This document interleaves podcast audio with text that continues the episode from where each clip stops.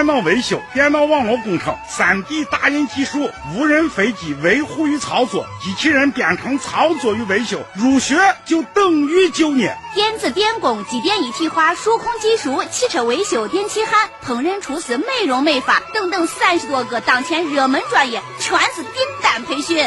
赴德国厨师、德国护士。招生招工，火热报名中。家庭贫困可贷款出国。那当然么，华中学院三十年老牌名校，省级重点，名不虚传。初中毕业上大专，给咱亲人办实事、办好事。西安华中学院在西安南郊电视塔南八百米，电话四零零幺幺五五幺零零四零零幺幺五五幺零零。北京时间二十一点三十分。新闻第一声，时代万象，传天下。陕西广播电视台新闻广播，FM 一零六点六，AM 六九三。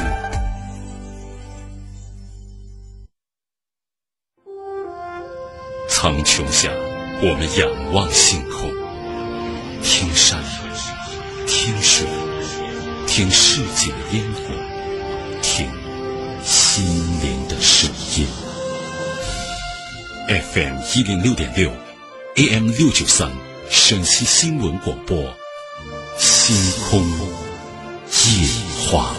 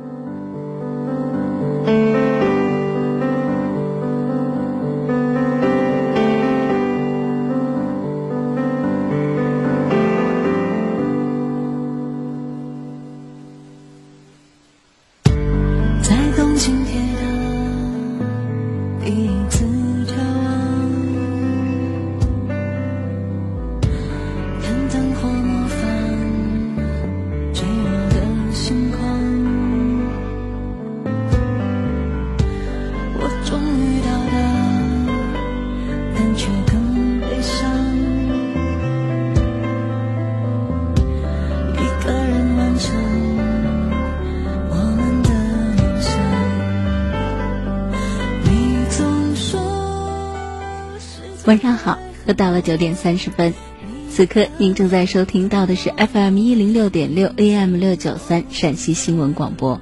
我们在每天晚间九点三十分准时的会在电波当中陪伴大家。这里是星空夜话，我是主持人张莹。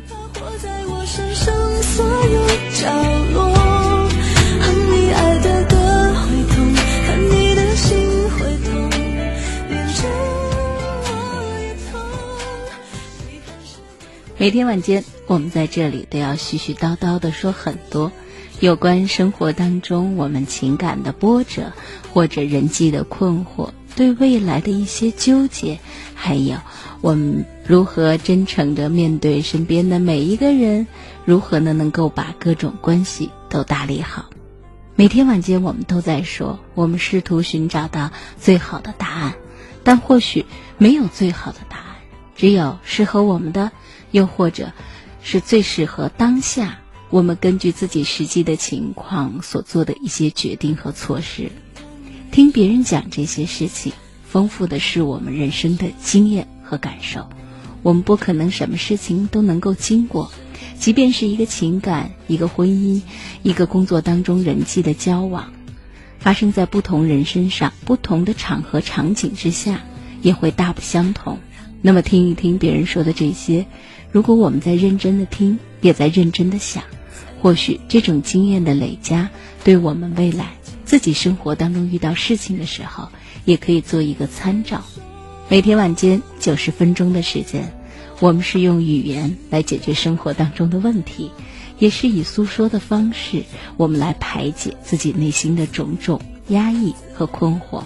晚间九点三十分，这里是星空夜话，我是主持人张莹，热线电话零二九八五二二九四九幺，零二九八五二二九四九二，这是我们节目里的两部九点三十分就开通的热线电话。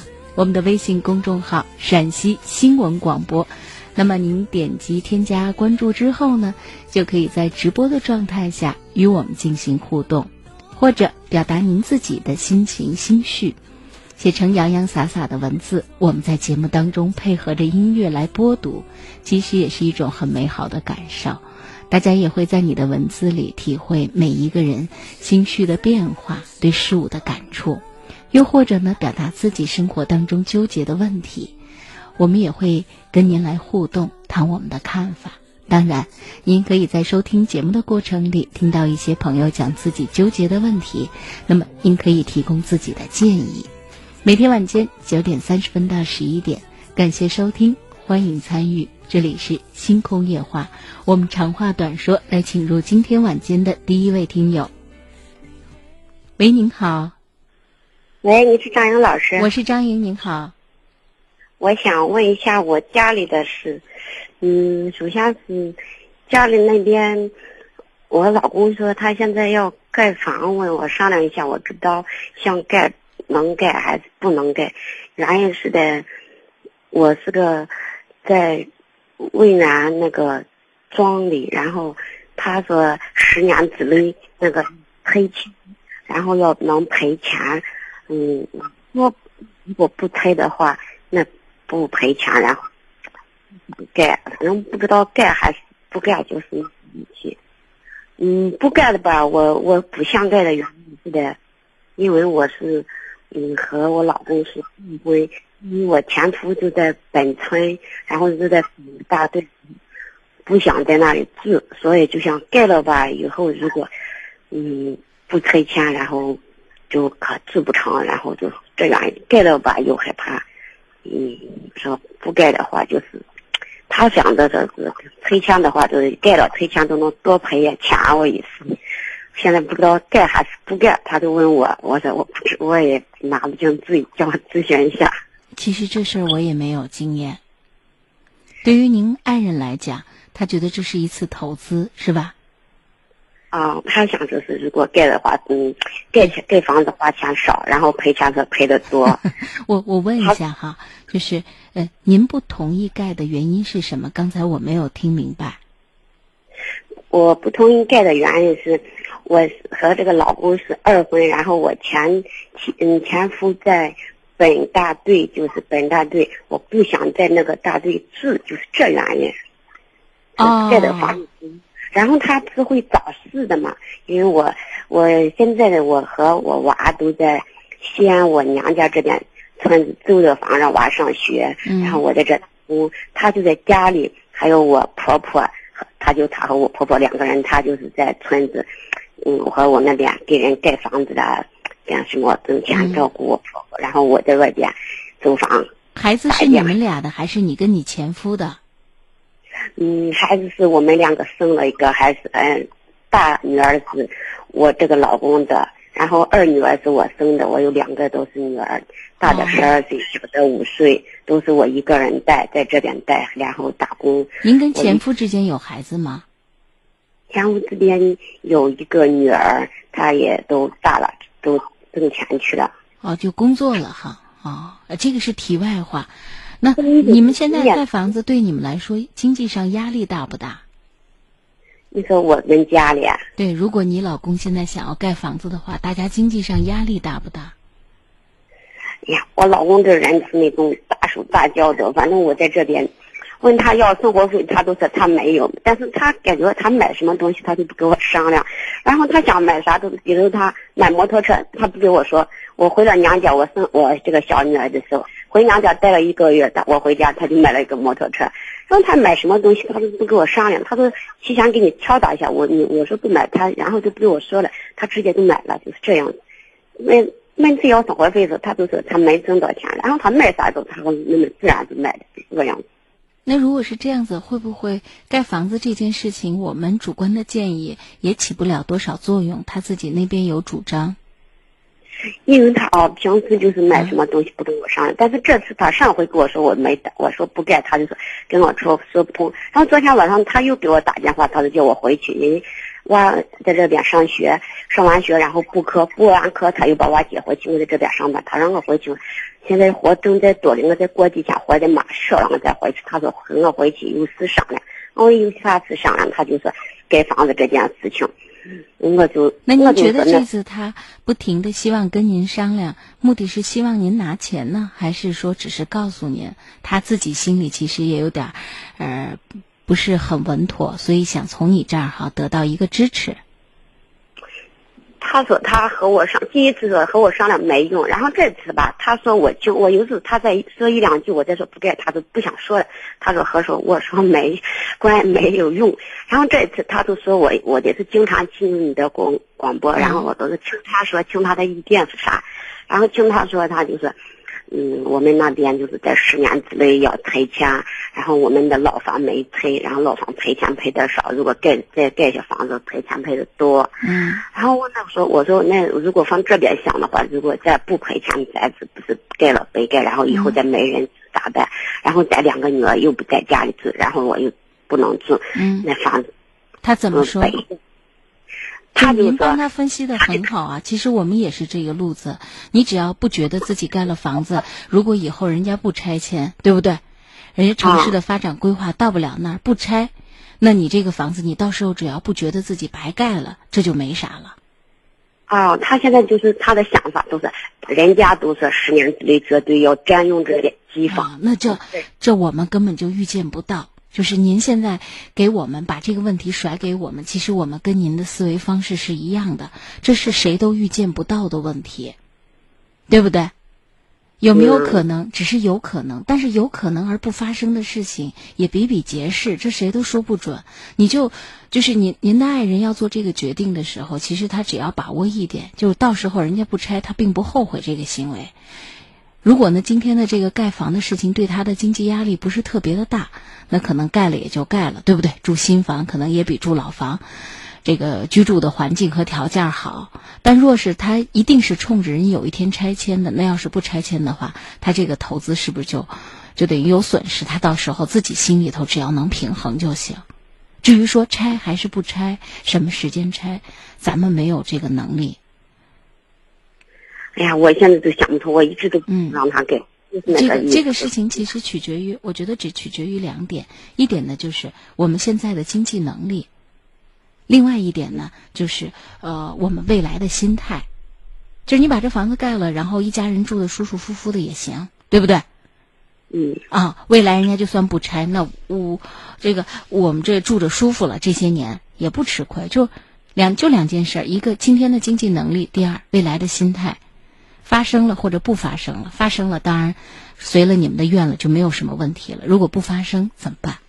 现在都在家里治，我以为但他未来也治不成，因为他意思都好像就是他就他好像未未打算好像未来都可以治，我觉得未来都不可，他就但实际上，您目前呢在城市里头的这种生活也只是阶段性的，你不可能永远都陪孩子读书，孩子也有一天。他可能不需要你陪伴了，对吧？你最后还是要回到你的家里去。至于说你的前夫跟你们在一个村子或者在一个大队，这是到时候必须要去面对的一个问题。但现在呢，我们现现在坚决的说啊，我到时候一定不会回去住。我觉得可能也不大符合婚姻实际的这个发展。到时候莫非你老公跟你一块儿到西安来住吗？这个不是咱今天要谈论的话题了，这就是后话了，因为现在还没遇到这个问题。我之前说不盖，我说我都不知道我以后在哪里住，也不知道还是以后什么怎么住房子问题那个感觉。我刚才跟您说了，就是这其实是另外一个问题了，就是未来您觉得您不会回到你老公的那个大队去住，这个可行性不大，因为你对对可能性不大，你不可能永远都陪伴你的孩子。你的孩子有一天他有自己的生活，很有可能到高中、高中阶段或者初中阶阶段，生活就发生变化了。那么，让我一为这个房子都想着，他再来我再说房子，我一晚上都睡不着。因为对于你老公来说，他预设的是你们两口子今后能够和和美美的生活在一起，他并不预设着长期的两地分居。所以你的这个想法，我在这里给你做一个提醒，我觉得不切合实际。我如果记得说，那如果嗯，咱在西安里买房离得远一点，他就是买房你拿出十万元我再买房，他就是这样，我也没办法。呃，我给您念一下吧，哈。也许就是龙卷风说了，这位富平的朋友，也许老公有先见之明，不妨听听他的话吧。至于说拆迁不拆迁，那就听天由命吧。投资有风险，盖房需谨慎。哦，啊，我们这位听友给您这个说的很具体。那行，那我们就说到这儿。不知道咋办？嗯，对，我们这儿该说的就说完了。经济能力可以盖了就盖了，然后呢，经济能力如果不行，砸锅卖铁，那到时候你的心里很有可能，如果不拆迁的话，你心里的承受力就不好。所以取决两件事：心态，就是今天的经济能力和未来的心态。至于以后，再重复一遍哈，这车轱辘的话不能在节目里老说。再重复一遍，未来你觉得你不回到你老家生活的这个情这个想法，可能不大切合实际。哦，嗯，好，那行就说到这里。嗯，谢谢。嗯，不客气。好，再见。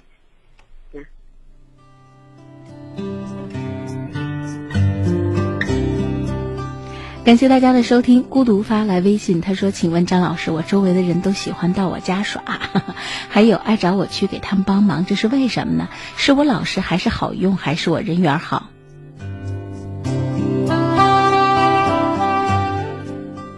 应该是你人随和，好说话，不见得是老实与不老实的问题。有的人，呃，我不知道这个老实是怎么来定位的哈，就是以。”在生活当中，可能我们跟别人相处，我们比较热心。遇到别人真的有事情的时候，因为我们整天都是笑脸嘛，对不对？人非常的随和，所以别人也不担心真的开了口了遭到我们的拒绝，显得很尴尬。其实是人缘好。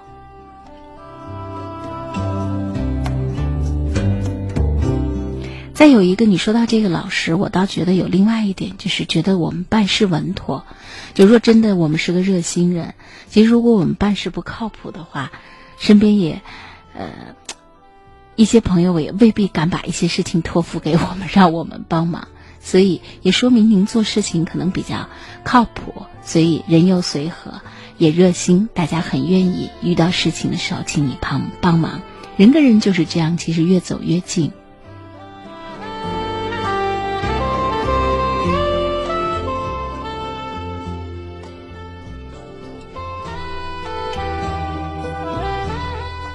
依旧说张姐，我对未知的事物总是充满了各种的臆想。想到即将进入的大学，我甚至有恐慌和不安。我不明白这是一种什么样的心态。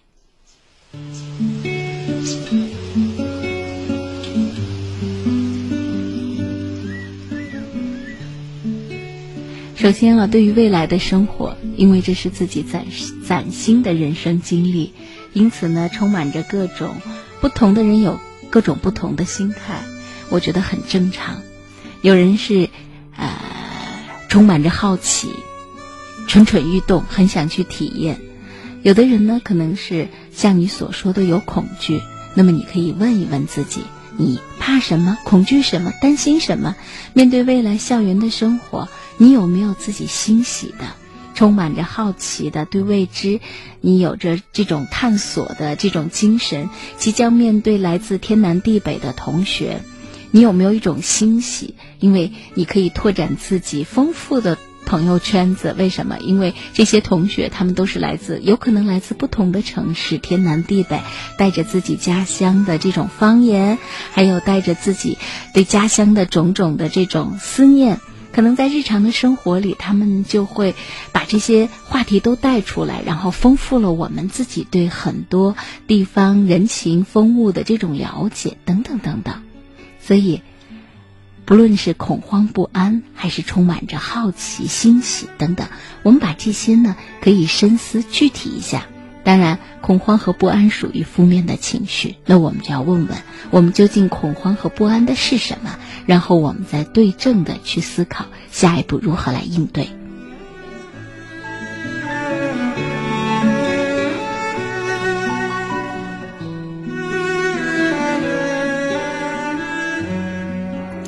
感谢大家的收听，这里是星空夜话。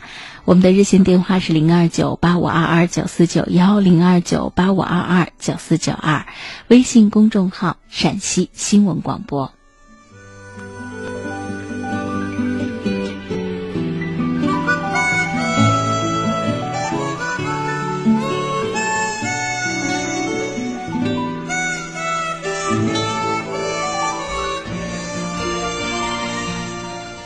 常听到年轻人对于友谊这件事情比较苦恼，或者对于朋友这样的一种关系比较苦恼，总觉得自己好像付出了很多的真诚，最后呢，怎么这个人好像不是用朋友的心态和呃人与人之间的这种该有的真诚来对待和回应我们，所以总是很失落。其实，我想在生活当中真正能够称得上朋友的，一定是互相之间。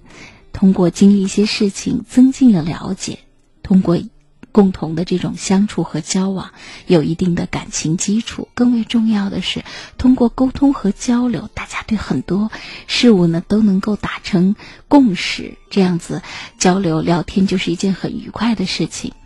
又或者说呢，彼此呢能够提供很多嗯生活当中的思考，相互之间的信任。但是呢，这个朋友的关系是不大容易建立的。我们刚才说有这么多，我们需要呃建立起来，或者也有的这种思考和感受，势必呢不是这么容易。那么我们在校园里或者在。单位里头，或者在日常的社会交往当中，我们难道就不跟别人相处吗？难道就不跟别人走近吗？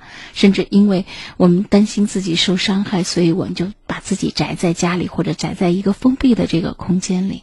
实际上不应该。为什么？因为其实朋友的这层关系要慢慢的建立，而且还有机缘巧合。但是呢，我们多去呃跟别人相处、交往、聊天。不试图去建立深厚的情感、深厚的信任，我们仅仅是把任何一个有可能见到的人，静心的去了解，然后我们用一个真诚的态度，呃，去了解，就像看一本书。我相信这种过程呢，就会让我们的人生感触非常的丰富，经验和阅历也会通过与别人的这种交往增加和积累。但是切记呢。不要在这种交往当中寄予过高的要求，我一定要跟他成为知己、成为朋友。这个实在是需要时间的积累和历练。但是，成为普普通通、萍水相逢的朋友，有一颗真诚的心，努力的把彼此当做一本书来阅读和了解，却可以拓展我们对生活的这种认识，丰富我们内心诸多的感受。所以，朋友这件事情，不要特别呃主观上哈，特别。刻意的，我要达成一种什么样的关系？但是可以主观上刻意的多去认识一些人，了解一些人，愉快的相处。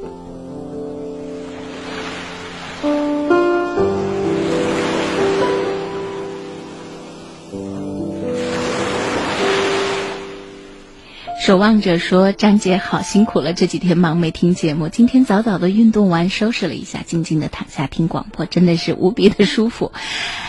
非常感谢，也谢谢淡调悲伤发来的微信，也要谢谢鸟语花香，看到鸟语花香给我们做的这个星空夜话的宣传了，做的非常的好。我提一个小小的建议，不知道可以不？能不能把星空夜话这四个字用书名号，把它啊，应该叫扩起来。”这样子大家就一下子一目了然。其实我把你的这个图片都已经保存了，很感谢。我们继续来接听下面热线上的听友。喂，您好。呃，你你你好，赵老师。我是张莹，您好。啊，你好。呃，我想咨询一下我兄弟婚婚姻的问题。啊，您说。啊，一个，我我我兄弟他离婚了，离离婚了，有一个女孩四岁。他他丈母娘把把把这这个小孩，呃，他是协议离婚的。嗯。协议离婚的，他丈母娘把这个小孩领到他家，领到他家去，呃，协议也是他们做的，做的。我兄弟就是把把字已经签了，签了，签了就是说由他女方抚养。现在就是说我兄弟想把这个孩子想要回来。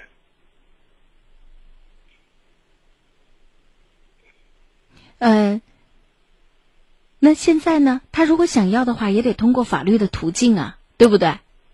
对对对。那他可以，他要咨询一下律师，律师可能会提醒他在什么情况下你可以申请变更抚养权。就是你现在要求变更抚抚养权，你是要通过法律的程序嘛？人家对方一定不会，呃，很轻易的交出这个抚养权，对不对？我们通过法律的程序，所以您的兄弟呢，他要解决这个问题，要咨询一下律师，他现在需要做哪些准备？喂，这这这个他也不清楚这个。对呀、所以他要咨询律师嘛，他要了解呢，他不了解的话，他这个官司怎么打？就是你根据什么情况呢？你要变更，其实呃是有要求的，而且呢，因为是小女孩儿，一般法院呢判给母亲是便于女孩子成长的过程当中，妈妈的陪伴可能对她，呃，生活的这种照料啊，比父亲更方便。哦，这个，您稍等一下，稍等一下。好消息，护龙库免费送了！大家好，这里是护龙库免费领取现场。关注男性健康，给男人更多关爱。从现在开始，在我们的节目播出期间，只要您打进电话四零零幺幺六二零零二四零零幺幺六二零零二，成为健康会员，就能免费领取到价值两百九十八元的护龙裤一条。赶紧拿起电话拨打四零零幺幺六二零零二四零零幺幺六二零零二，数量有限，先到先得。你说的太对了，男人也需要关爱。收音机前的男性朋友们，赶快行动起来吧！只要您是腿脚无力、腰膝酸软的男性朋友，只要您夜尿多、爱起夜、小便困难，只要您常常感到力不从心，现在只要拨打电话成为健康会员，就可以免费领取到价值二百九十八元一条的护龙裤。立即拨打电话四零零幺幺六二零零二四零零幺幺六二零零二，赶紧领取吧！这么难得的机会，可不要错过啊！关爱男人是为了更好的关爱女人。收音机前的听众朋友们，都行动起来吧！不要怀疑，不要担心，品牌推广免费送，只要拨打电话申请成为我们的健康会员，价值二百九十八元的护龙裤免费送。赶快拿起您手中的电话，拨打四零零幺幺六二零零二四零零幺幺六二零零二。是的，关爱男人是为了更好的关爱女人，一起行动吧！一个电话，护龙裤领到手，高科技磁石杀菌按摩，紧贴前列腺部位，赶快拨打四零零幺幺六二零零二四零零幺幺六二零零二，数量有限，领完为止。是的，夏季人体阳气旺盛，经络流通，这个时候一个电话就能免费领取到价值二百九十八元的护龙裤一条，还等什么呢？关键部位杀菌按摩等等，还有惊喜呢！每天前三十名打进电话的朋友，还有机会再免费获得男性评书机一台呢！赶快拨打电话四零零幺幺六二零零二四零零幺幺六二零零二。不错，巴掌大的评书机自带充电电池，充一次电可用十二个小时，内容精彩丰富。有男性朋友关心的男性前列腺养护知识，帮您如何通过保健操强肾健体，想知道吗？快拿起手中的电话吧，名额有限，获得价值二百九十八元护龙裤的前三十名朋友还有机会得到男性评书机免费送，还在等什么？赶快拿起电话拨打热线四零零幺幺六二零零二。四零零幺幺六二零零二，四零零幺幺六二零零二。只要您打进电话四零零幺幺六二零零二四零零幺幺六二零零二，成为健康会员，就能免费领取到价值二百九十八元的护龙裤一条。收音机前的男性朋友们，赶快行动起来吧！只要您是腿脚无力、腰膝酸软的男性朋友，只要您夜尿多、爱起夜、小便困难。只要您常常感到力不从心，现在只要拨打电话就可以免费领取到价值二百九十八元一条的护龙裤了。立即拨打电话四零零幺幺六二零零二四零零幺幺六二零零二，赶紧领取吧！这么难得的机会可不要错过哦。是的，赶快拿起手中的电话吧，拨打四零零幺幺六二零零二四零零幺幺六二零零二。现在打进电话，不但可以免费获得护龙裤，前三十名的朋友还有机会免费获得男性评书机一台。特别提示大家，热线拨打人数过多，工作人员不能及时接通您的电话，您不要担心，只要您拨打了，就已经在排名登记了，赶快拿起电话吧，四零零幺幺六二零零二，四零零幺幺六二零零二，今天只需要一个电话就可以免费领取了。热线拨打人数过多，工作人员不能及时接通您的电话，您不要担心，只要您拨打了，就已经在排名登记了，赶快拿起电话吧，四零零幺幺六二零零二。四零零幺幺六二零零二，今天只需要一个电话就可以免费领取了。关爱男人是为了更好的关爱女人，一起行动吧！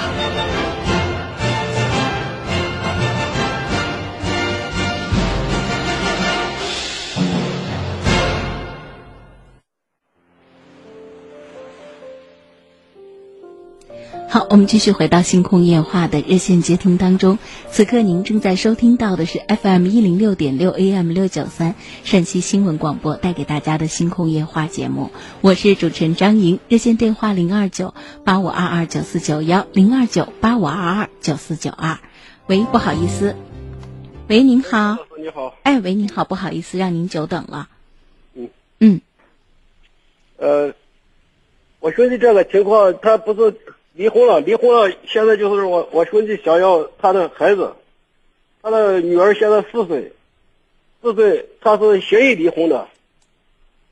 协议离婚的，他是在孩子两岁的时候，他们两口子在天津打工，过过过了两年回来，他就是今年夏天回来收妹子的时候，回来跟我兄弟离婚了。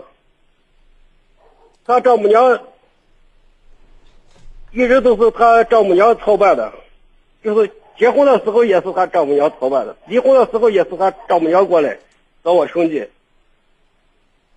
他媳妇是个聋哑人，比我兄弟呃小十岁。现在就是说离婚了，他们两个在那边打工挣的工，挣的挣的钱，全部让女方都拿走了。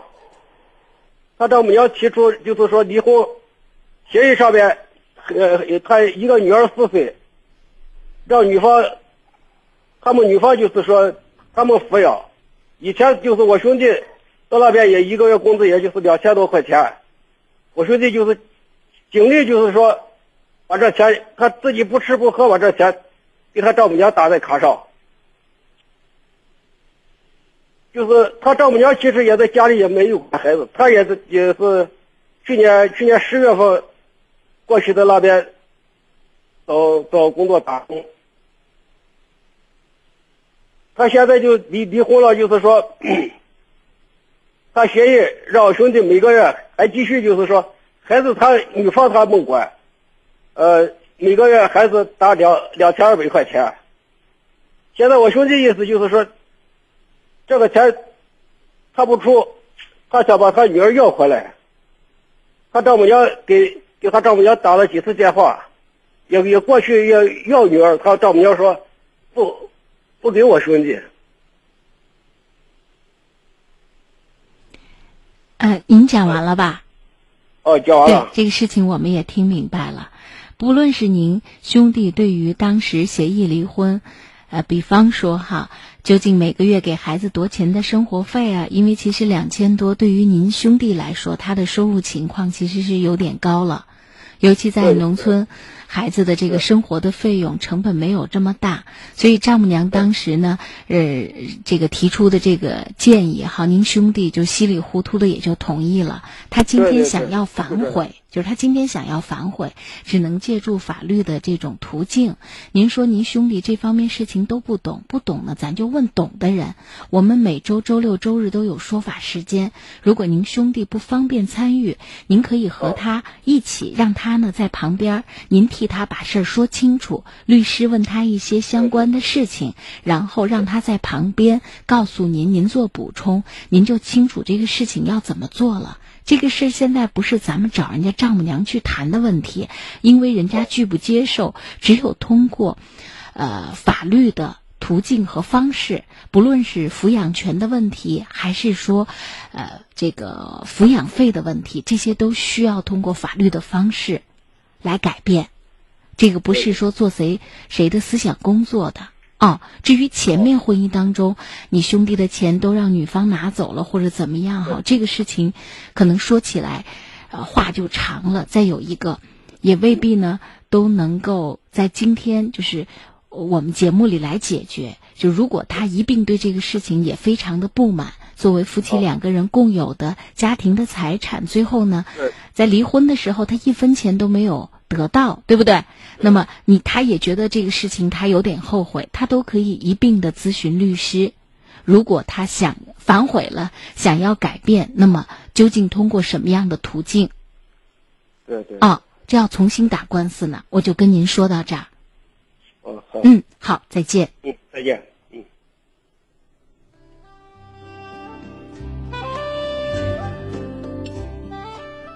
好，感谢收听，欢迎参与，这里是星空夜话，每天晚间九点三十分到十一点。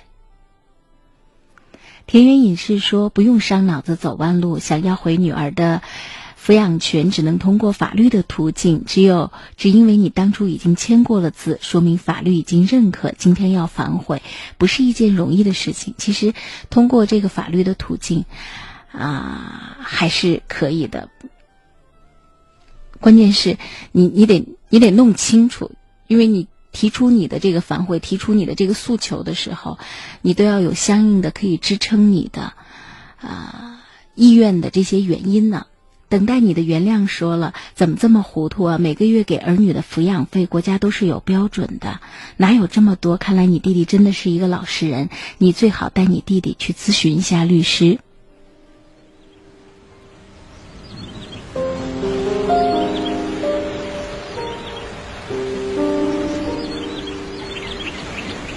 天边的云说：“你好，张颖，我加上了吗？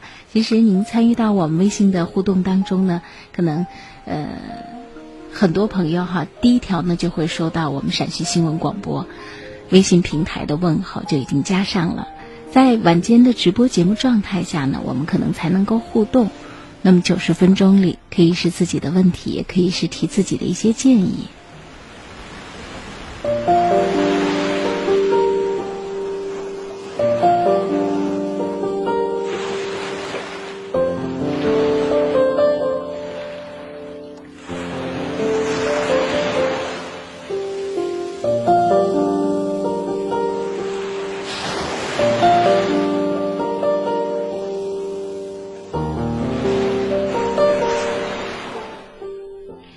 的节目当中，可能常听到的就有关婚姻当中大家，嗯，不愉快，最后以离婚的这种方式结束了自己的婚姻关系。有的呢，婚姻是从一开始结合就有问题，呃，因为压力，因为种种不得已的原因，走在一起，其实就心有千千结，没有真正的两个人相互的接纳。但有的婚姻呢，其实从一开始感情基础很好，自由恋爱，然后呢，也曾经对未来的生活有着相当的憧憬，甚至那个时候呢，也曾经很好的想过，我们两个人呢要肩并肩、手拉手，不论遇到了什么样的困难，一起共同的面对。按理说，这样的婚姻应该可以。呃，不错的发展下去，为什么到最后呢？大家又生出了很多的抱怨。其实，在日常的生活当中，我们最初相互的吸引，是大家都看到了彼此身上的优点，而走着走着，我们或许把当年吸引我们的这些优点呢，都想成了理所当然。我们没有太多的再会，呃，觉得别人身上的这个优点。呃，对我们来说，我们多么值得珍惜！大家已经习惯了，而因为日常生活的摩擦，又都放大了各自身上的缺点，所以大家能够听出来，每次节目里涉及到对自己婚姻不满的时候，都会伴随着对另一半的指责、抱怨，而且情绪呢也都非常的激烈。为什么？其实，在生活当中，我们经历每一件事情，都是需要我们用智慧、用心去经营的，不是那么简单，想当然，相互吸引了，日子就能够过下去了。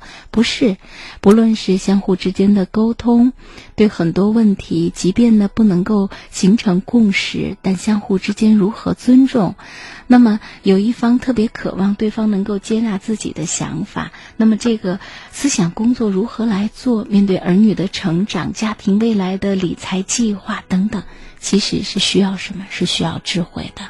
所以，曾经的相互吸引的感情，那么这是我们很幸运。那么接下来呢？我们需要携手相伴。其实要动用我们的心智，这个时候就不能够只靠幸运了。你要认真的去思考、学习，增长我们的见识，然后呢，多学一些技能。为什么？沟通是种技能，相处也是种技能。好了，时间的关系，我们先说到这里，不让热线上的听友久候。来，请出我们热线上的下一位听友。喂，您好。你好。嗯，您好，请讲，已经接到了直播室。嗯。请讲。我，嗯，嗯，我我有个问题想问一下。您说，我听着。嗯，嗯，嗯，我就是。呃，我就最近的失失眠，我这这几年失失眠失眠了。那您您要找精神科的医生来看的呀，它是种疾病啊。看看了。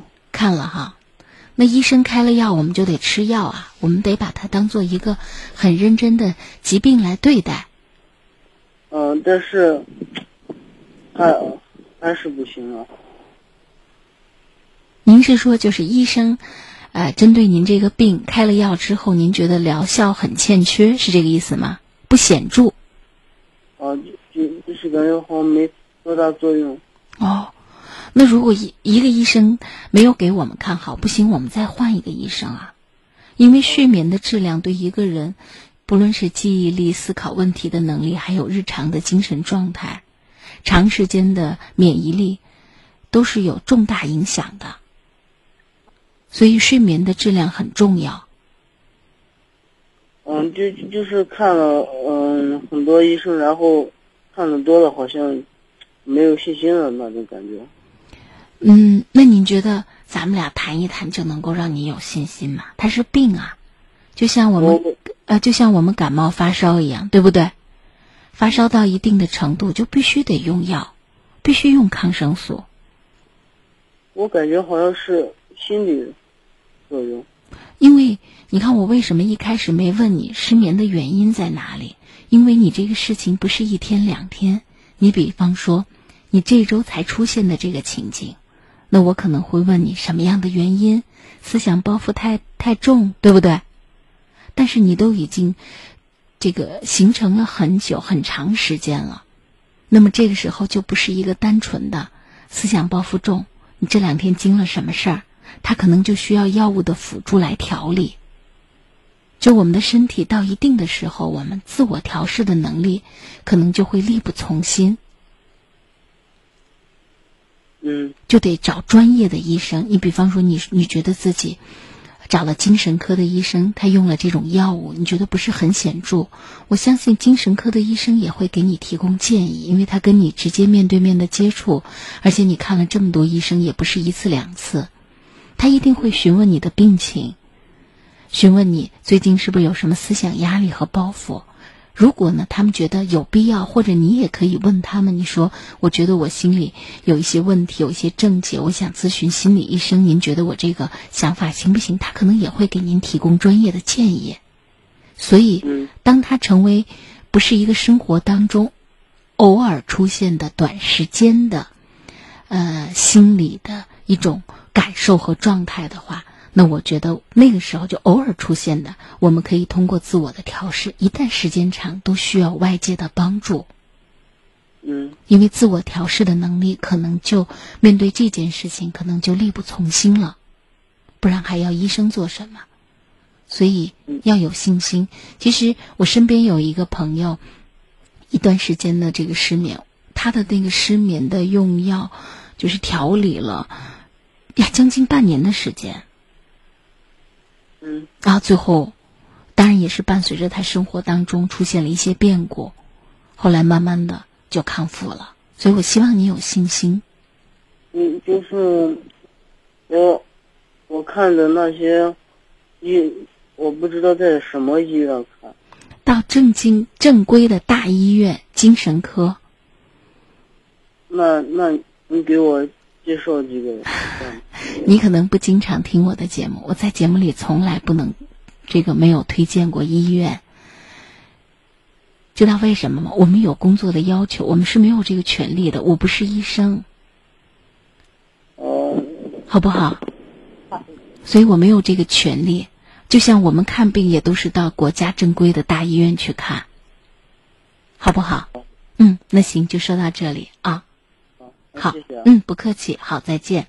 喂，您好。喂，喂，您好。来，我们让我们的工作人员看一看这条热线上的听友是不是等得急了。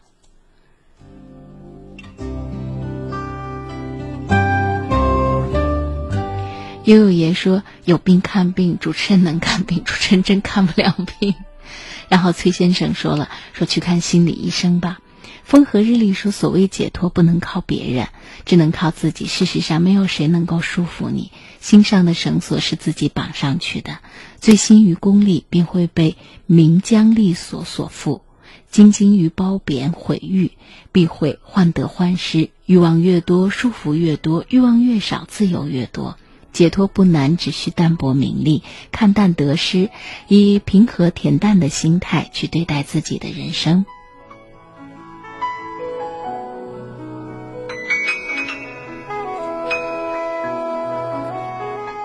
等待你的原谅。说了，失眠可能是自己心态各方面的压力有关系。要是可能是要去看心理医生。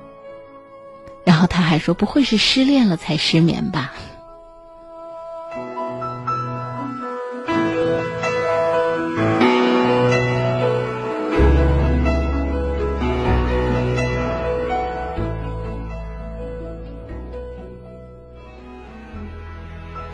好，感谢收听，欢迎参与，这里是星空夜话，我是主持人张莹，热线电话零二九八五二二九四九幺零二九八五二二九四九二。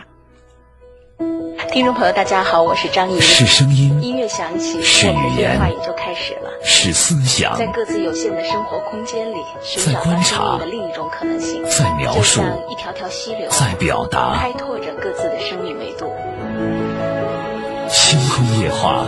让思考跟上时代的脚步，让生活听到幸福的声音。幸福的声音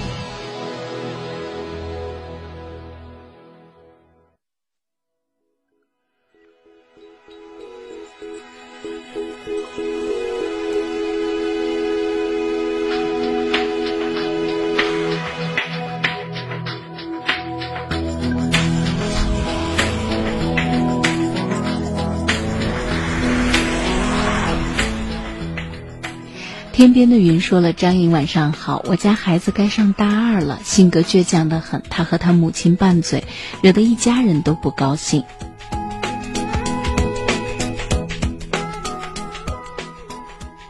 他这样做当然不对，但是呢，我们为了让交流有效果，我们先不指责他为什么这样对待母亲。我们可以问一问，就是他和母亲在沟通上，他觉不觉得有什么问题？”他觉得妈妈好说话吗？或者妈妈能理解他吗？我们在他和，呃母亲之间呢做一个调解。那这个调解呢，尽量避开他和他母亲同时在的时候，我们私下里找孩子问一问，就是你觉得你跟你你母亲之间的这个沟通有什么问题？你对于妈妈，呃，在很多事情上对你的态度和想法，你有什么，呃，自己觉得对方不理解你的或者怎么样？做父亲的想要听一听。最后呢，再问他一个问题，就你觉得用这样的，你觉得你母亲爱你吗？你觉得你母亲为你付出多还是少？那你觉得用这种方式，然后他会不会伤心？就先从孩子为什么会出现这种反应、这种沟通方式入手，最后落到了你觉得这样做对不对？好，我们继续回到热线的接听当中。喂，您好。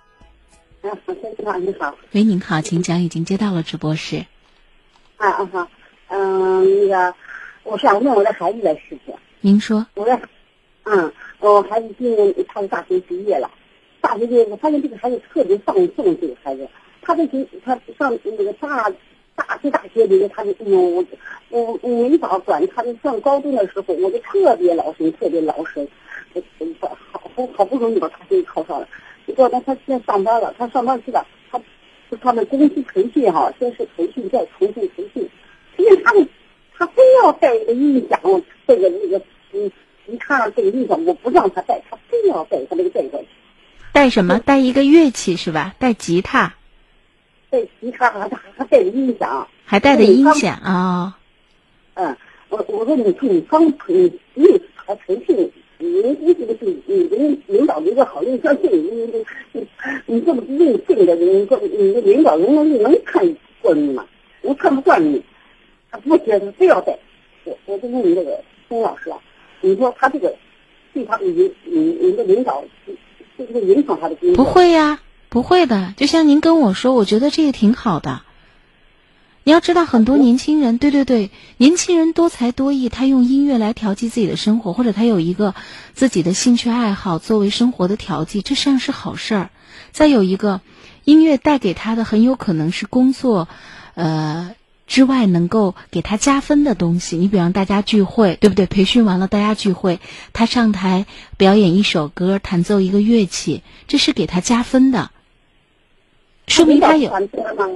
的领导不，您您是在用您的想法想当然的想象这件事情，可能有的领导，比方说他不喜欢音乐，他也不觉得怎么样，但是这是他个人的生活，其实周围的人是没有权利介入和干涉的，只要不不是在课堂上他在弹琴捣乱课堂，他回到宿舍里他做这件事情，只要不影响别人休息。我怕领导知道了，他领导反对。那对不起，这是您的想法。如果您做了他的领导，可能您就很不喜欢年轻人这样。但是今天大家的观念都发生了变化。您要是看现在很多真人秀的节目，它实际上都是在启发大家，让大家有更多的这种才艺。为什么？因为这样生活的感受更丰富嘛。是不是啊？啊，你有这方面的一个专业的这种修养，而别人没有。相比较而言，你比别人拥有的东西就多啊，所以您呢实际上是老观念了。只要孩子非常明确的知道行为的界限在哪里，对不对？他不会傻乎乎的，人家老师今天培训呢、开会呢，他拿着琴跑到那儿去弹，他跟人家老师争讲台，那那我觉得我们的孩子也上不到大学。所以他一定只知道相应的规范，而这是他私人的生活。其实没有哪个领导会特别的关注。下属私人的生活，这个妈妈的电话信号不是很好。下属私人的生活，但一旦有合适的机会展示出来，那么他的这个才艺是会给他在今天加分的，这是我们个人的观点哈。所以妈妈一开始说到了，说我这个孩子很任性，很放纵自己。其实仅仅通过这件事情，我觉得是得不出这个答案的。呃，尤为重要的事情是，妈妈要学会对孩子的生活，其实不能够介入和干涉的过多了。呃，孩子成长的过程，实际上是我们慢慢抽身而出的过程，就是你必须得接受，你要从他生活当中可能要撤离了。他今天有太多的，呃，这个事情，太多的这个空间哈，是需要他自己，呃，伸展拳拳脚哈，独立的去应对和打拼。妈妈可能就是远远的那个爸爸妈妈的家庭，给他提供长辈之爱、父母之情的地方。而很多的事情是应该他自己做决定、做主张，尤其像这种生活当中的业余爱好，还把妈妈这么苦恼的。好，我们继续回到节目里，感谢收听，欢迎参与。喂，您好。喂，喂，这位朋友，您的电话已经接通了，能够听到我说话吗？喂，您好。喂，哎，您好。你好。啊，请讲。啊。请将你好，你好，请将请将身边的广播关掉。呃，对。嗯。呃，我想说几句啊。嗯，您说。我就是说，那个那个人打电话说这个孩子。嗯。呃，这个是干什么去老带着这个吉他？他说这个不好，是带什么？对，呃，我我是想我是音乐老师，我是山西省那个哈。啊，对对对，您好，是宋老师吧？啊，对对啊，您好。哎，麻烦你了，你你你每次都给我们都接进去啊。啊，谢谢您。嗯，呃，你你你还小着，很年轻，好好工作。嗯我这个呃是一个职业病吧，好像我是当老师的，嗯我对这个孩子要求是比较严格的对，啊，因为我我们那些孩子那些侄子侄女啊，都是大学毕业，都很有很有作为嗯啊，还跟我这个要求严格是有有关系的。嗯呃，你没看上网看我那个吧？啊，对，我们的同事都已经看过了，我们在办公室还交流了您的这个情况，呃，大家心里都很敬佩这。个他这个有多少好处？你你不学这个东西，你不知道。第一，看人家这个心情，嗯他这个能调节气氛啊。呃，有有发愁的事情，呃，你听听这个音乐，呃，你你想想我吧，就是有时候，呃，写写个曲子干什么的，呃，自己哎，呃，对针对某一件事情，我就写写一段音乐，写一段曲子，能抒发我的心情，是吧？嗯 因为我这走呃是不容易，对，现在退休了，我，呃，完圆了我一个音乐梦，一个中国的音乐梦。嗯喂，对，好嘞，嗯你接行进去吧啊。好的，嗯，非常感谢。哎，你哎，你贵姓啊？我姓张，我叫张莹。哦，你接进去了啊？对对对，已经接进来了啊。好的，好，谢谢您。我来，这个糖包子发来微信啊，他说的是这个自己的事儿。那我们先念一下，等待你的原谅。说了，阿姨不了解现在的单位，现在的单位都喜欢那些多才多艺的员工。是啊，呃，因为现在集体的活动嘛，其实为了活跃气氛，一定是要有一些呃不同于我们工作的内容。当然，文艺的这些最好，对不对？它可以呃成为团队活动的一种调剂。而且呢，音乐本身不仅仅可以让大家呃陶冶自己的这种心灵，再有一个呢，它可能在人跟人相处的时候，它也是一种交流的工具。就像我以前听过女孩子在表述她是怎么认识她老公的，她就说：“哦，我们在唱歌的时候，他在唱歌，他当时唱歌的那个。”呃，那个状态一下子就打动了我，我就非常非常的喜欢。所以你看，我们其实，在很多地方也都能够看到，呃，就是那种音乐所带给人的。当然，其实生活当中才艺有很多种哈，这只是一方面。我们借着音乐老师宋老师的这个说法，我们就延伸了一下。我们继续回到热线的接听当中，这里是星空夜话，我是主持人张莹，喂，您好。喂，您好。喂，您好。喂，哎，您好，请讲。喂，接进去了没有？接进来了，您好，已经接到了直播室。请将身边的广播关掉，或者您不要听广播，直接张老师，喂，您好，喂，您是张莹老师吗？我是张莹。如果您要沟通的话呢，就将身边的广播关掉，不然它会妨碍您说话的。啊，好好好，张燕老师，嗯，您好。嗯、嗯、我是渭南的。啊。啊啊，嗯、我听你广播很长时间了。谢谢您。呃，我有一个问题想问你哦。嗯。就是我有一个姑娘，她今年十三岁了，她今年是是上六年级嘛。她上六年级，然后她说，你你还是让我孩子给你说吧。嗯，那行，您让孩子说，是咋回事儿？啊？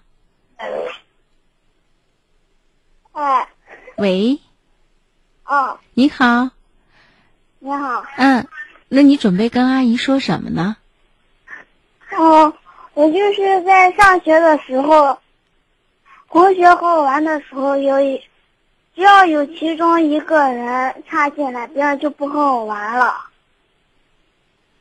要有一个人插进来，别人就不跟你玩了。哦。能不能举个例子？因为嗯，有一次我和一个学生正玩的起劲呢，结果一个新生插进来，那个学生就不和我玩了。嗯。哦。总是出现这种情况吗？还是说只发生了一次两次？因为我们如果在校园里跟同学们在一起玩，一定不是仅仅有一个同学，对不对？偶尔也会有两三个同学大家在一起玩。这个时候，就算有新的朋友参与进来，那么大家一起玩，或者说他跟其中的一个人开始交流，吸引了这个人的注意力，这个人暂时可能就会忽视我们，但是并不妨碍我们在跟其他的小朋友、其他的同学一起相处啊。哦，你觉得你跟同学们之间的相处有问题吗？或者我这样问你，你觉得同学们喜欢你吗？哦，他们有时候就是不想和我说话那样。你为什么会有这样的感受呢？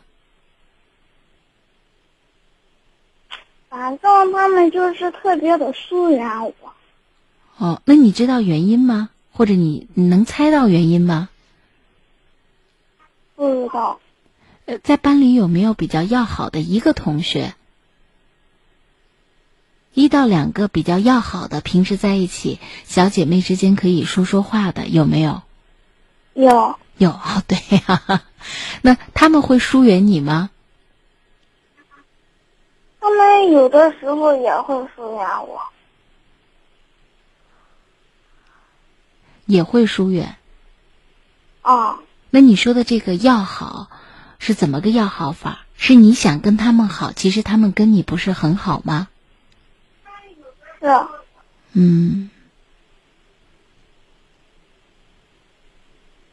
我想是这样子哈，因为阿姨跟你的这个交流其实是很有限的，并不是很了解你在学校里头跟同学们之间的其他同学的一些相处哈。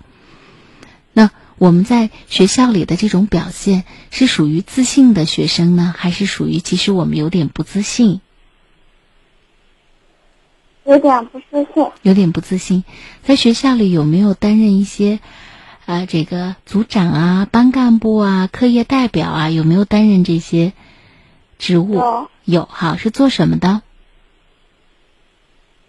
语文课代表。语文课代表哦，那你应该功课还都不错是吧？啊。嗯。你跟你的这个要好的同学在一起相处的时候，嗯，你觉得他们会经常伤你的心吗？很少。很少哈，那你为什么说他们会疏远你呢？或者想要疏远你呢？因为只要有一个学生插进来，他们就会和别人一起玩。那你跟着一起去玩，难道不行吗？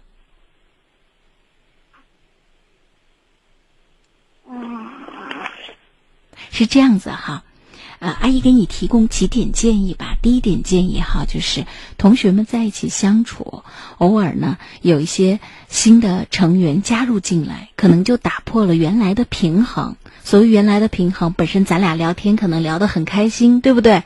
正在讲一个我们一块儿喜欢看的电视节目，忽然来了一个新朋友，他没有顺着我们的话题讲，他可能带来了一个新的话题，让跟你聊天的那个朋友很感兴趣。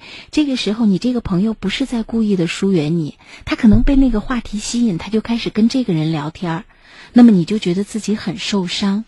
那我觉得我们正确的来看待这个问题，就是这是在人际交往中常会出现的情况，但这个并不是别人刻意对我们的伤害，刻意的疏远，它是自然的。我们在谈话的过程当中，可能谈话被外人打断，而这个人又带来了新的话题，引起了你这位同学的或者你这个好朋友的注意力，所以把他的注意力吸引过去了。我们如果呢想要呃这个在同学当中就是跟着大家一起玩儿，然后呢我们也可以积极的参与到他们的游戏或者他们的话题当中。我们不用自己把自己呢呃这个呃割裂出来，对不对？我们继续跟着他们一起来谈这个话题，或者来做这个游戏，或者来说相关的一些事情。我们不用这一刻呢变得非常的敏感，好像一下子别人伤害了我们。我觉得是我们有些敏感。另外一方面呢，阿姨担心就是你跟同学当中会不会有一些小小的矛盾，最后呢这些矛盾他们表露出来对你的不满，不是一个人两个人，然后让你呢对你身边同学的一些行为就比较在意。就以前是不是有过一些？嗯，这些呢可以回来以后跟妈妈讲，就是妈妈她是成年人，她可以站在别人的角度帮你来分析这件事情。你可能了解了同学们这些行为背后的一些他们的一些想法，呃，或许你就知道他们的这个行为不是针对你，这是你们这个年龄阶段孩子可能共有的一种行为上的反应。不需要你对他们的这个行为有特别积极的回应，可能时间长了，自然大家这件事情就翻篇了，不是针对你的，只是针对某一件事情。就是要学会把日常的一些小的问题及时的回来，不论是跟自己的好朋友聊天，还是跟自己的妈妈聊天，或者说参与到热线的节目里头。其实你属于我们比较年轻的听众哈，然后跟其他人聊天，然后他们给你提供一个新的看法，你可能对这件事情就能够释然，就不会这么在意，觉得不喜欢、不满意。你就知道这个事情背后其实是有其他的一些正常的原因和行为反应，不是他多么的不喜欢我们，或者是我们自身有什么问题，哦，啊啊呃，其他的可能今天先暂时谈到这儿。为什么？因为以后呢，我们可能如果有这个机会的话，你还会参与进来，还会带进来一些很具体的问题，然后我们就这些具体的问题。然后在交流的时候，可能又会发现一些新的、一些新的内容，好不好？今天先说到这里，提供两点建议，看可以吗？哦，啊，那行，那我们先说到这儿啊。好，嗯，好，再见。谢谢。不客气。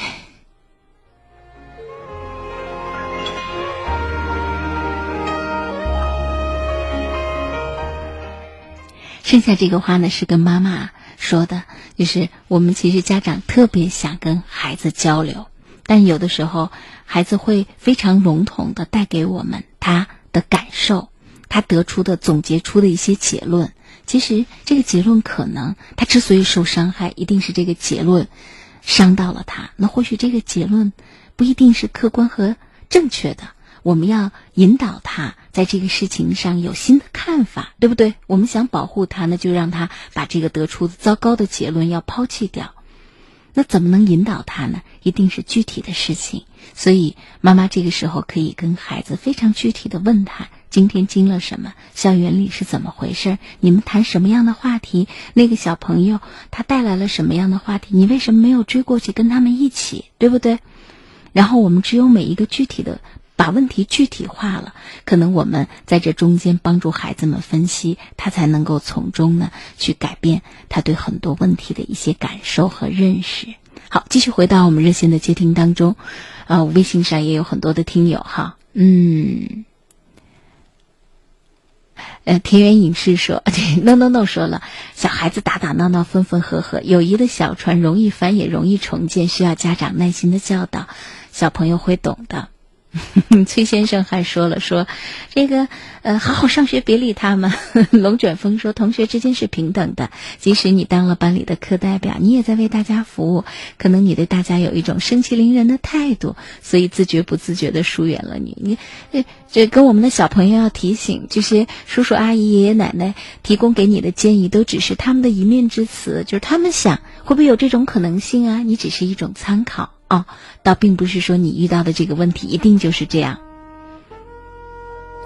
呃，伊戈达拉说了，我觉得这个小朋友可以将自己的感觉给对方表达出来，看看到底他们疏远自己还是没有。先别急着给自己和他人的关系贴标签，等待你的原谅。说了，小妹妹很可爱，可小妹妹要学会怎么去和小朋友打成一片，从小学会社交。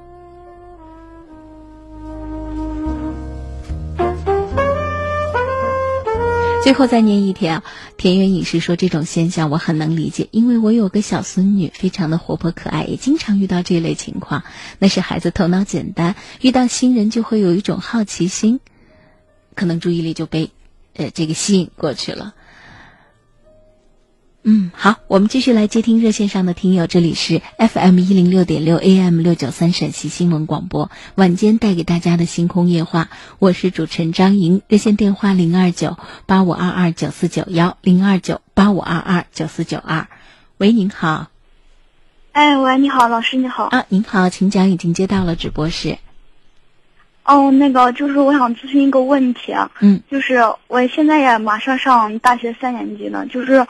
我发现我性格可能就有一点点问题吧，因为我高中的时候那性格就是，就挺爱说话的，和全班人都挺说得开的，而且比较喜欢参加活动。然后在上大学之后，我就不太爱说话，而且就是能和能和班里同学能少说话就少说话，而且就活动几乎我也不去想参加。那你的行为为什么会发生这种变化？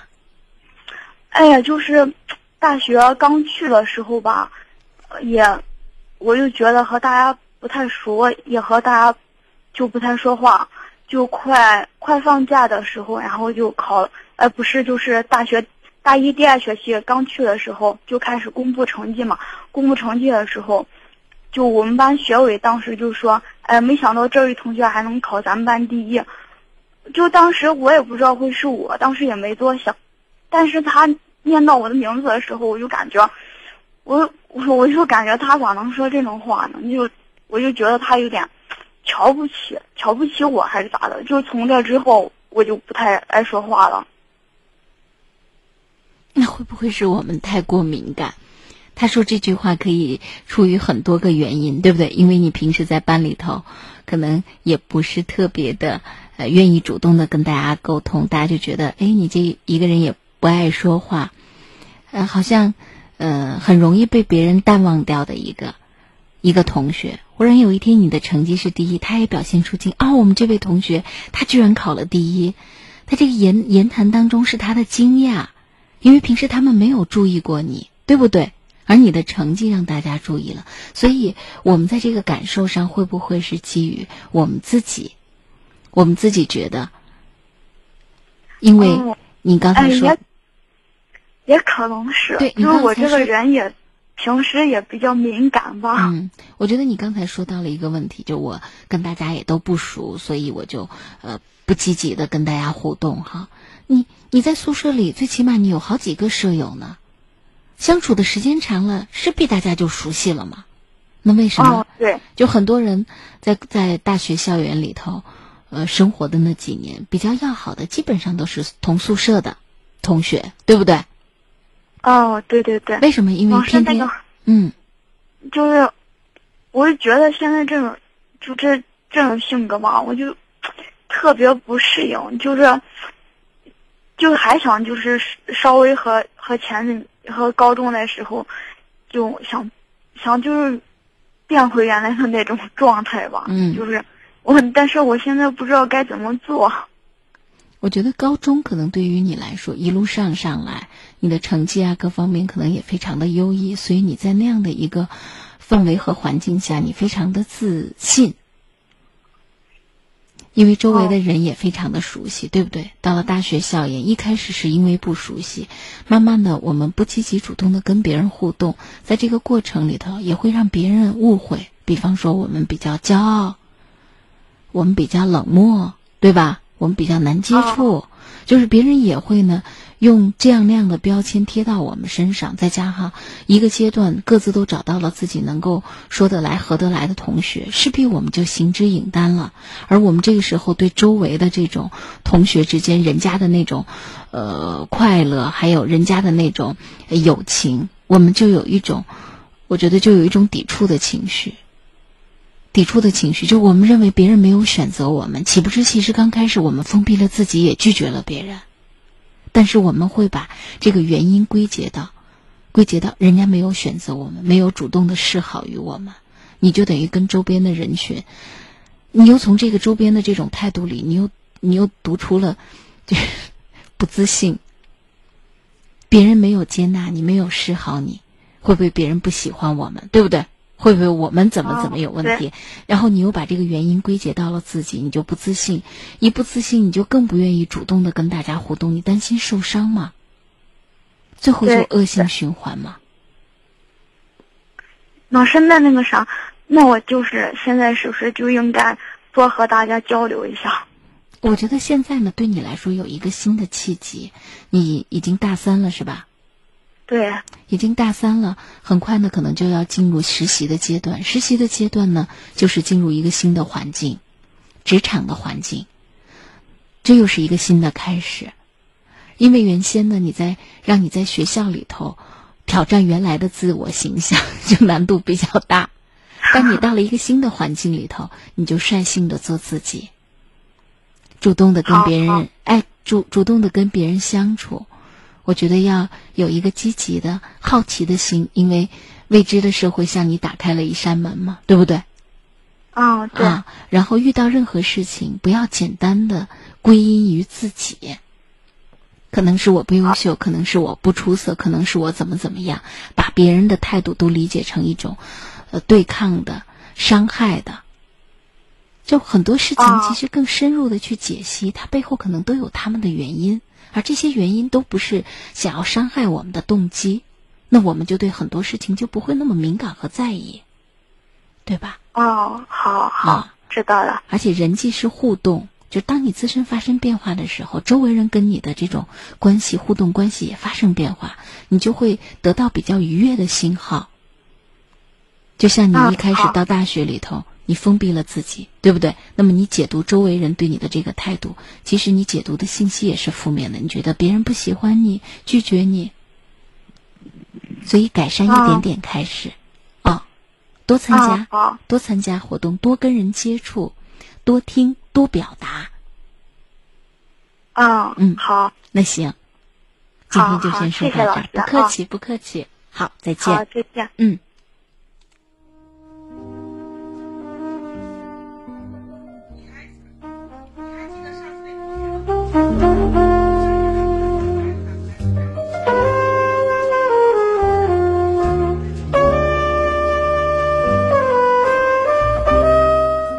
墙角的蔷薇说：“学姐，生活不必太过敏感，大学生活要去珍惜。优秀的你应该找回自我，应该去找回自我。”No No No 说了，我跟这位女同学一样，也是大三的学生。我想对她说，高中和大学是不同的，在为人处事的方式上，我们也要改变。大学同学们开始为生存奋奋斗。肩负重任，有些事情该看淡就应该看淡，但是自己也应该努力的克服性格的缺陷。毕竟往后接触到的人很多，更复杂了。依旧说了，小妹妹这种事情啊，她是针对我们刚才六年级的那个小朋友。他说：“小妹妹这种事情不可避免，不必刻意为之，你只要做好自己就行了，散发自己的清香，蝴蝶总会来的。”最后再念一条风和日丽。大学期间不光是注重学业，更重要的是同学关系，也就是人脉，也是以后你走向社会的一笔重要的财富。性格也是可以改变的，要调整自己，不能让稍消极的情绪左右你。拿出你的爱心，以真诚友好的态度去和同学交往。好，我们抓紧时间来接听今天晚间最后热线上的一位听友。喂，您好。喂，干干什么？喂，您好。你好，张老师。哎，您好，请讲，已经接到了直播室。我又麻烦你一下。嗯。哎呀，他昨天给我发了个信息，他说他要回来，我说我不让他回来。啥事儿啊？我我我我想不起来，您呃，麻烦您稍微的重复一下。嗯。就是那个，我妈妈之前给你打过电话，我也给你打过电话那个。嗯。还记得吗？我妈妈腿不方便。嗯。哦，上门女婿，对对对，哦，您女婿是呃还想回来跟您继续生活是吧？不是，那是什么？他是不知道在，我也现在不知道具体他在干什么，也不知道他在哪工作。这个月也没给我打一一分钱，我我就我他说他回来，我说你回来干嘛？他说：“我问他，我说孩子是你的，你你管不管？”他说：“不管，他也不要。”那你我问他你回来干嘛？他说我回来看一下小孩。那就是他回来看一下孩子嘛。就算你们离婚了，况且现在还没离呢。就算你们离婚了，他也有权利看孩子。至于说他以后抚养孩子的费用啊等等这些，未来法院会怎么判？到时候法院判了以后，再根据实际的情况、履行情况，对不对？执行的情况再说。就是咱现在要确定的，咱不用害怕，他回来看孩子这事儿没什么过错啊。咱现在要说的是，上次好像也已经说清楚了是，你们的日子没有办法过下去，对方在外面也不停的找其他的女人，对不对？然后他跟你母亲之间的关系也不好，然后你就是因为别的女人，他他不说，咱在这里不说了，来，对不起，来，对不起，看，我真麻烦，又把这个话头给挑起来了，这事咱都不说了。就是咱，咱上次就说到了，这个婚姻如果没有办法继续进行下去，先是你妈妈打来电话，我说，女儿的婚姻就算女婿跟咱们处的不好，对不对？要是跟女儿能生活下去，那咱哪怕忍让忍让来，他们反正已经搬出去了啊，自己的事跟老人也无关。那现在呢？到到后来呢？是你也参与节目了，你说你也不想过了。那你也不想过了，对方也不愿意再给这个家庭尽责任了。那大家能协议协议，协议不到一起，那就那就，这个啊，通过法院来判离，对不对？通过法院判离，个人的一个什么样的情况，到时候法院的工作人员要比我们要详细的了解你们的身体情况、家庭情况、经济情况，最后来确定孩子的抚养费。呃，谁来抚养等等这些问题，当然在判的过程当中也会不断的跟你们沟通，来咨询你们的一些想法和诉求，对不对？那这事儿说到这儿，离婚的事儿咱们也也可以画上句号了，已经做决定了，无非就是什么时间离。那现在你说他打电话或者发短信想要回来看，那我在这里说，他就算离了婚了想要回来看，那也是他的闺女，他也应该看。这没有什么，只是说妈妈如果很生气，眼不见为净，不要让妈妈碰见他，对不对？嗯，行。或者我们把孩子呢带出去，让做父亲的请孩子吃顿饭，或者跟孩子玩一天，这都行。核心就是你们夫妻之间的关系，如果不能够继续进行下去，这种婚姻关系就要结束。但是父女之间的感情，这个关系是不能够割断的。就算是我们觉得这个男人有多么的不好，如果孩子们觉得啊他是我爸，感情又很好，我们都不应该拦着孩子跟他之间的接触。啊，他过过年回来，孩子都不见了。我最后再跟您说一句话。嗯。啊。在生活当中啊，不论我们成年人之间发生了什么样的事情，都不要在小朋友的心里埋下仇恨的种子。这让孩子的成长会痛苦，不会快乐的。所以他伤害了你，你不快乐，你可以觉得他是一个不好的男人，是一个糟糕的丈夫，但是你不应该从小在你的孩子心目里头埋下这样的种子，让他去恨。恨他的父亲，嫌弃他的父亲，这对他的成长来说，他会很痛苦。我就跟您说到这儿啊，嗯，好，再见。嗯，拜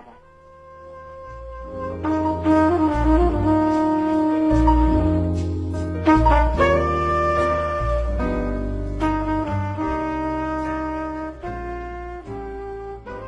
好，感谢大家的收听，这里是星空夜话，每天晚间九点三十分到十一点，我们在这里也谢谢节目当中参与到我们微信平台上的听友，还要谢谢特意为我们和底下的这档节目《长安夜书房》制作了宣传图片的听友，哦，我们要感谢这位听友鸟语花香哈。我们还说了，能不能给我们这个星空夜话的节目加上书名号哈？这样子的话，您的照片呢，您的这些图片，我们就可以拿来现成的用了，做的非常的好。非常感谢所有参与和收听我们节目的听友。今天晚间星空夜话节目就到这里，跟大家说再见。欢迎在明天晚间同一时间九点三十分继续收听或者参与。我明晚同一时间再会。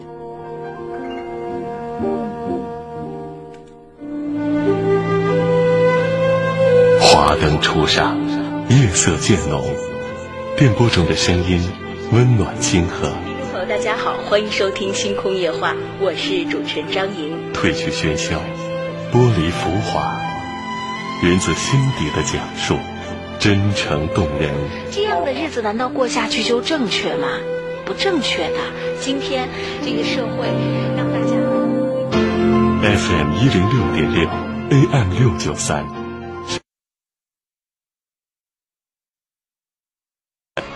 小时候您教我识字，长大了就让我教您上网。妈，如果这个输入法您不会，您还可以这样直接手写输入。小时候您陪伴我左右，长大了我也会一直在您左右。妈，饭后我陪您散散步吧，对身体好。长大了，我能照顾您，孝老爱亲，传承中华美德。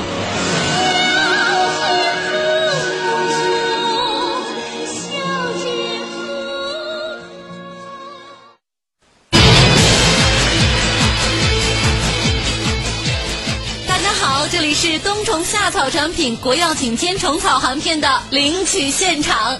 到底是什么样的冬虫夏草能够让老年人守在广播前不停的打电话，而且打进电话就能马上领走一千多元的冬虫夏草含片，就花一块钱？会有这样的好事儿吗？我告诉大家，千真万确，市场价一千四百九十的冬虫夏草含片，今天这钱您不用掏，一个电话五盒全部领回家，四零零零四三六七七八，四零零零四三六七七八，现在就为您开通了。您听的没错，这是咱们国药准字 OTC 景天虫草含片的领取活动。收音机前的您可得听好了，冬虫夏草，冬天为虫，夏天为草，被誉为是百药之王。景天虫草含片，国药准字 Z 二零零二七零八幺号。选用青藏高原三千八百米以上的野生冬虫夏草，虫破膜，草破壁，让冬虫夏草的精华成分最大释放。精心打造的景天虫草含片，舌下含服吸收。平时呢，五盒一套，一千四百九。今天这个钱您不用掏了，打进电话全部领走。立刻拨打四零零零四三六七七八，四零零零四三六七七八。是的，如果您患有心脑血管疾病、糖尿病、风湿骨病、咳喘肺病，常年依赖化学西药，在这个时候啊，就非常适合来用冬虫夏草。《本草纲目》记载，冬虫夏草补肺益肾，能治诸虚白损。那给大家带来的景天虫草含片，现在打进电话成为会员，您不用掏钱买五盒一套的国药景天虫草含片，您全部领走。四零零零四三六七七八，四零零零四三六七七八。哎，热线上现在呢就有听众朋友打进直播间，我们来接通。这位听众朋友你好，节目还有三分钟，请抓紧时间。啊，你好你好，这冬虫夏草免费领的，人们看我们看哪样的冬虫夏草免的，人都说都有计划。哎呀，这位阿姨啊，您咋还没听明白呢？现在咱们国药 OTC 的景天虫草含片，您打进电话五盒一套，全部都领走，一个名额领五盒，您和叔叔啊两个名额就能够领十盒了。您不用打直播间的电话了，直接拨打四零零零四三六七七八，我帮您转接。对，没错，咱们老百姓选药啊，就选 OTC 的，放心，品质有保证。平时像商场呀、专卖店，五盒算下来是一千四百九。今天这个钱您不用掏了，立刻全部领回家。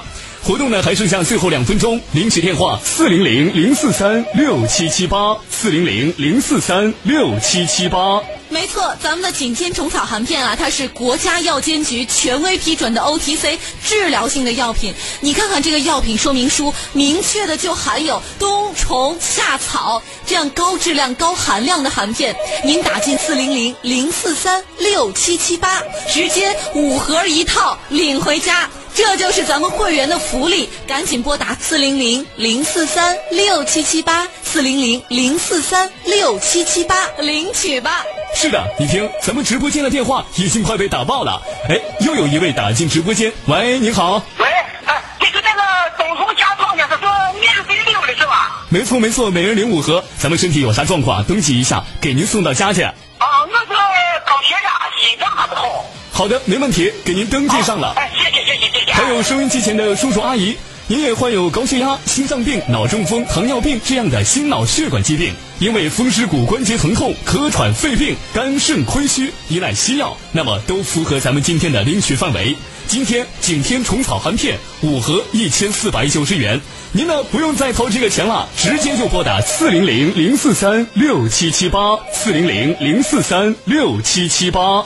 节目还剩下最后的一分钟。是的，经常吃西药，肝肾又负担重，肠胃也都不太好。这个时候啊，也就适合来用景天虫草含片，舌下含服，静脉。